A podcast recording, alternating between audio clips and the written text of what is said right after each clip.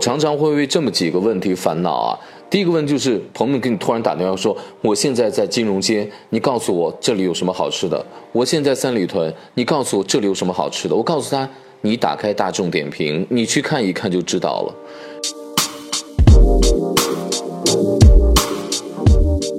然后有的时候他说，哎，那你帮我推荐一个好吃的港餐或者粤餐、粤菜，或者说你帮我推荐一个意大利面，或者推荐一个什么什么餐厅里。然然后我就推荐了，推荐了之后呢，他就告诉我说，哇，哎，这个大众点评上面评分很低哎，才三分，而且他人均消费不低啊。呃，这个是我更头疼的一个问题，为什么？就你既然已经让我帮你推荐了，你相信我，我的眼光是要比一般的普通的食客可能经验多一些，因为毕竟做了那么多的美食节目，通过我个人积累的大数据，然后我评价，好像在北京的这几十家我吃过的粤菜餐厅当中，这一家你最喜欢吃的干炒牛河。这一家可能做的这个港港餐做的鱼蛋啊什么的，可能是特别好的，你可以放心去吃。然后他又非得去参考这个大众点评，说它评分比较低。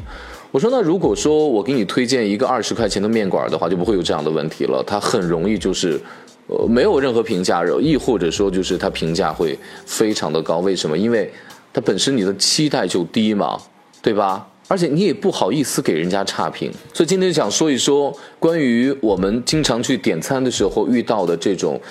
差评的问题，或者说一些餐厅老板有时候会很苦恼，就是别人吃完饭了之后，他就会觉得说这个差评给的毫无道理。那我们先来这样考虑一下这个问题啊，就是说，嗯，我也经常有一些餐厅的朋友在讲，就是说，呃，抱着什么样的期待去吃饭，然后会得到一个。呃，截然相反的评价，或者得到一个应有的这样的评价。我一个最基本的经历就是，你像有一次呢，我录节目的时候呢，因为我自己很会做意面，我也很爱吃意面。我去国外去很多地方，就是去欧洲啊什么去去吃尝试意面。但有一回呢，就是有一个米其林三星的厨师要来中国，他其实就是做一个意面，可能因为知道他是米其林三星厨师，然后他我觉得大材小用。只是做了一碗意面给我吃，我就会觉得好吃的不得了，因为我知道米其林是怎么回事儿。然后那天节目现场呢，有一个老阿姨，然后她是不知道米其林是怎么回事儿。她你给她说，她如果识字儿的话，她可能觉得哦，是不是那个轮胎？她不觉得这是一个，就是欧洲国家、西方国家餐饮的一个多么高标准的一个评价体系。他说：“哦，这个面还是挺硬的，就给了一个这样的评价，跟我对这个面的那种哇，这终于遇到大神大师来做这样的饭的评价截然不同。那之后呢，当我再去做这个面给别人吃的时候，我告诉你，这个是我跟米其林三星厨师学的，你尝尝看，我今天做这个有没有什么区别？其实做法上根本没有任何区别，但是吃我这碗面的朋友就会觉得，哎，好像是有比之前的变得更好吃。”这就是先入为主的印象，决定于你对一道食物会有一个好评或者差评。如果这个是足够的权威，如果足够的我给你输入一个私人定制的概念的话，你看，我专门找米其林三星学了，然后呢，我今天做给你吃，你就会觉得无法给差评。一个是情感上很难给差评，另外一个呢就是。你有一种特殊的优待的感觉，这就是我我经常我有的朋友餐厅开餐厅，他说我们菜真的做的很牛逼，我是不需要去参加各种榜评啊，也不要去做各种各样的推广。他就问我的意见要不要做推广，我我告诉他们说，我说该请美食大咖来帮你们写榜评的，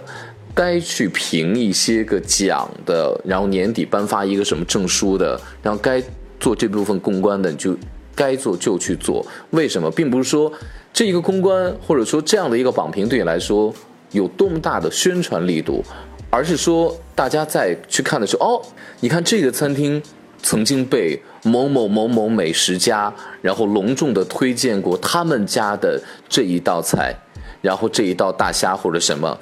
完了之后呢，他再去吃这道菜的时候，他就会怀有之前。这个美食家对于这道菜的原本的评价，比如说入口即化，比如说此物只应天上有，然后他就会去印证一下，哦，原来好真的是这样，然后呢，他就会把这个作为他的一个收藏，他完成了，等于说盖了一个戳。好，我今天终于吃到了这个，然后他再去做他的二次传播，所以我就会觉得说，这就是一个避免差评，或者说很难得到差评的一个办法，就是应该去做这样的榜评，然后应该有这样先入为主的印象。大家可能不知道哈，就是认真去分析一下给这些差评的。到底有多少会在味道本身、在菜品本身上挑出了问题来？呃，如果我觉得一个餐厅它足够的认真哈，呃，而且呢是足够的诚意经营的话，一般很难在菜品上出现差错。因为一个好的餐厅菜品的稳定性是极其重要的，这是这个餐厅能够持续发展的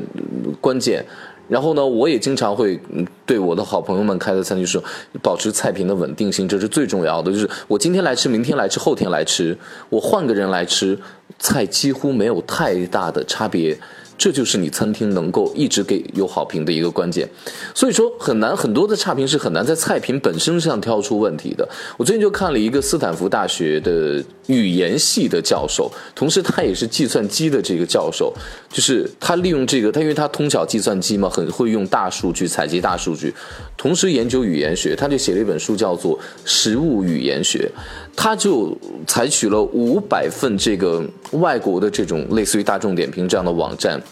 评价体系当中的评语，